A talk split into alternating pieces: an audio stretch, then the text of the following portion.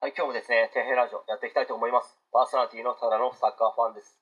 お送りする内容がですね、皆様に役に立つように頑張っていきたいと思いますので、よろしくお願いします。え今回はですね、自分は学校の勉強はどうにも好きになれないですという話について、まあ、ちょっと語っていきたいと思うんですけど、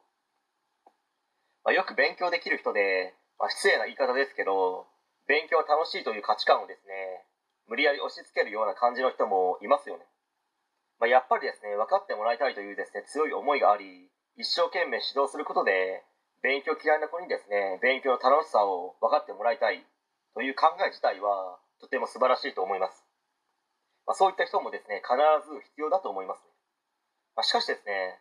勉強をやりたくない嫌い子にとっては苦痛でしかないんですよね、ま、例えばですけど数学の応用問題や難問になるともう一朝一夕ではいきませんし数学の好きな人や得意な人は、まあ、すぐに高得点が取れるようになるかもしれないですけど、まあ、自分のようにですね数学が苦手で、まあ、勉強も苦手、まあ、嫌いだった人間は、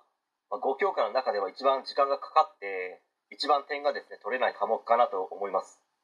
まあ、例えばですね今の自分の考えがあって、まあ、中学生の頃に戻れたと仮定した場合ですね学校の勉強はしっかりとします。でもそれは好きだからとか楽しいからするのではなくてやっぱりですね学校の勉強だけではなくてその先の人生をですね生き抜くためには勉強というものが必須ですし、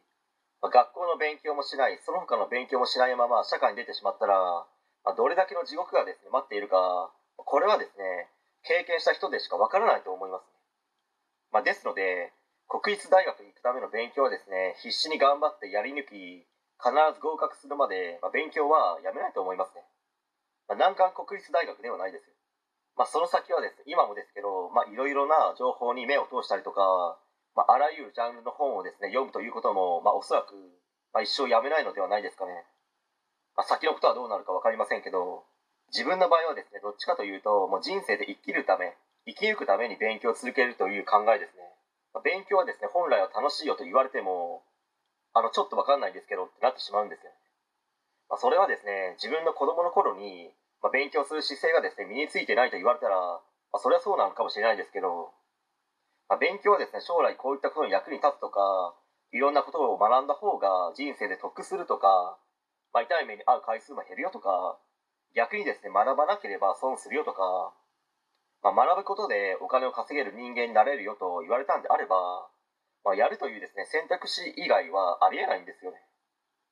まあ、勉強が好きで楽しんでやるという人もいると思いますけど、まあ、こういった理由で考えで学び続ける人がいても、まあ、継続さえできるのであれば、まあ、いいのではないかと思うんですけど、